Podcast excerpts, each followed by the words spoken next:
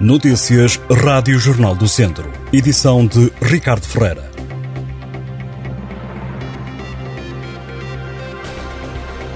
Viseu um dos 10 distritos de Portugal continental que está hoje e amanhã sob aviso amarelo devido à previsão de tempo quente, isto segundo o Instituto Português do Mar e da Atmosfera. O alerta vai estar em vigor até às 6 da tarde desta terça-feira, devido à persistência de valores elevados da temperatura máxima.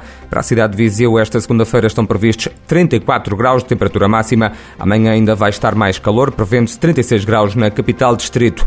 Esta segunda-feira estão com perigo máximo de incêndio florestal todos os conselhos do distrito, indicou ainda a face às previsões meteorológicas para os próximos dias que apontam para um agravamento do risco de incêndio rural. O governo colocou o país em situação de alerta até amanhã. A situação vai ser reavaliada pelo governo esta segunda-feira. O homem que morreu afogado ontem na barragem da Agueira, em Santa Combadão, era natural de Viseu. O alerta para o desaparecimento do indivíduo foi dado cerca das 4 menos um quarto da tarde, tendo o corpo sido retirado das águas às 9 e meia da noite. A vítima tinha 18 anos, era natural de Oliveira de Baixo, Budiosa, Viseu, e tinha ido para a barragem com familiares. O grupo estava numa zona mais isolada da Albufeira. O homem afogou-se quando ia buscar uma bola que tinha sido atirada por um sobrinho. Este ano, este foi o primeiro afogamento registado na barragem da Agueira. Nas operações de busca estiveram envolvidos 27 operacionais dos bombeiros voluntários de Santa Combadão e de Viseu, também do INEM e da GNR, com o apoio de 11 viaturas. A PSP anunciou a detenção de cinco pessoas no último fim de semana nas cidades de Viseu e de Lamego. Entre os detidos está um jovem de 20 anos que foi apanhado na cidade viziense na posse de AX que daria para cerca de 21 doses individuais. Para além da droga, a polícia apreendeu ao indivíduo uma balança e um telemóvel. Ainda em Viseu, a PSP deteve três homens por conduzirem com álcool a mais, tinham 24, 26 e 40 anos. O trio foi apanhado a conduzir com taxas de 2,16, 1,74 e 1,38 gramas de álcool por litro de sangue. Já em Lamego, a polícia procedeu à detenção de um homem de 53 anos por condução de veículo automóvel em estado de embriaguez.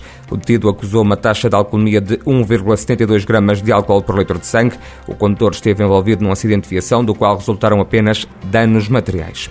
Nas últimas 24 horas deram entrada no centro hospitalar Tondela Viseu mais duas pessoas infectadas com Covid-19.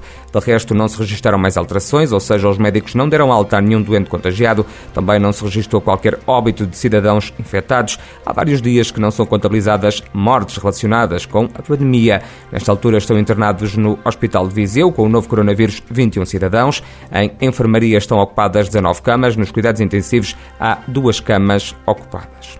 O público pode agora subir às torres do Santuário de Nossa Senhora dos Remédios e beneficiar de uma nova vista panorâmica sobre a Mata dos Remédios e a cidade de Lamego. Esta nova atração turística vai fazer parte de um novo roteiro para a cidade, no qual vão estar representados edifícios e espaços públicos emblemáticos num projeto dinamizado pela Diocese de Lamego e pela Irmandade dos Remédios. As torres do Santuário de Nossa Senhora dos Remédios estão abertas todos os dias das 8 e meia da manhã às 6 e meia da tarde. A entrada é paga até aos 14 anos. Os visitantes não pagam bilhete.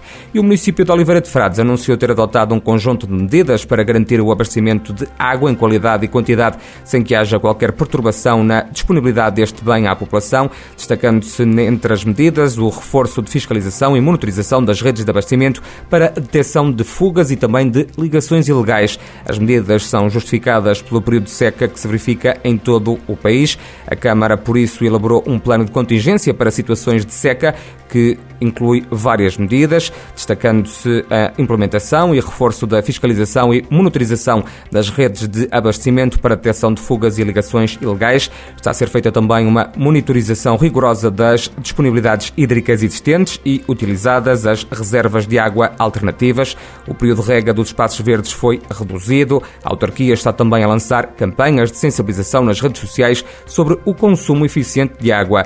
Na mesma nota enviada à imprensa, a Câmara de Oliveira de Frades salienta que vai continuar a acompanhar diariamente a situação e avisa que sempre que se justifique vai adotar mais medidas para enfrentar a seca. Estas e outras notícias em jornaldocentro.pt